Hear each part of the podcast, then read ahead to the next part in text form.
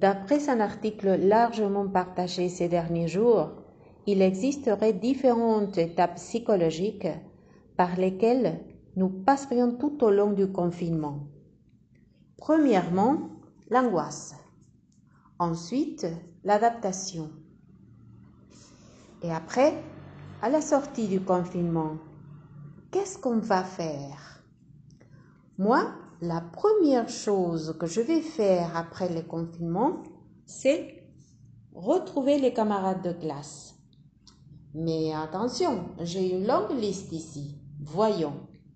Aller au resto, aller au parc, aller chez le coiffeur, organiser une grande fête et finalement réunir ma famille et mes amis.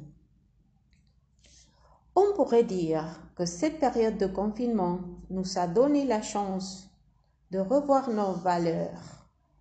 Chaque personne a la totale capacité de s'adapter et à surmonter cette épreuve. Or, il ne faut pas le voir comme une perte de temps, mais comme une opportunité de mieux se connaître. Car ce moment nous apprend beaucoup de choses sur nous et nous permet de nous connecter sur l'essentiel. Qu'est-ce que vous en pensez?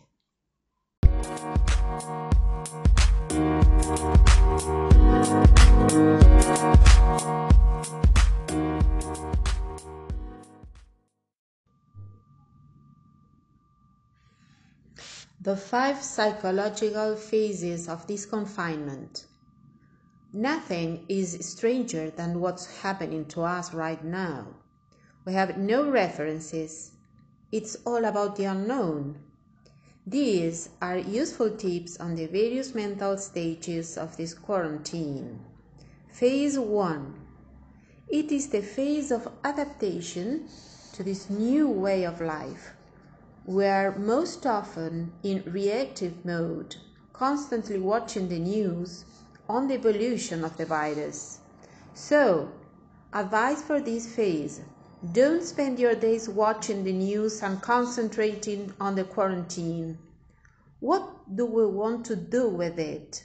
How can we transform this low time into qualitative time? How are we going to occupy our days? Phase 2. We gradually get used to this way of life. So, tips for this phase. Use the time to explore one of the passions or activities you never have time to practice. For example, cooking. Phase 3. You finally learn to manage your time and to settle into your own rhythm. Tips for this phase no longer about quarantine as a prison, but rather as a me time. Create a family calendar to keep family and work time well separated, not to be in the between.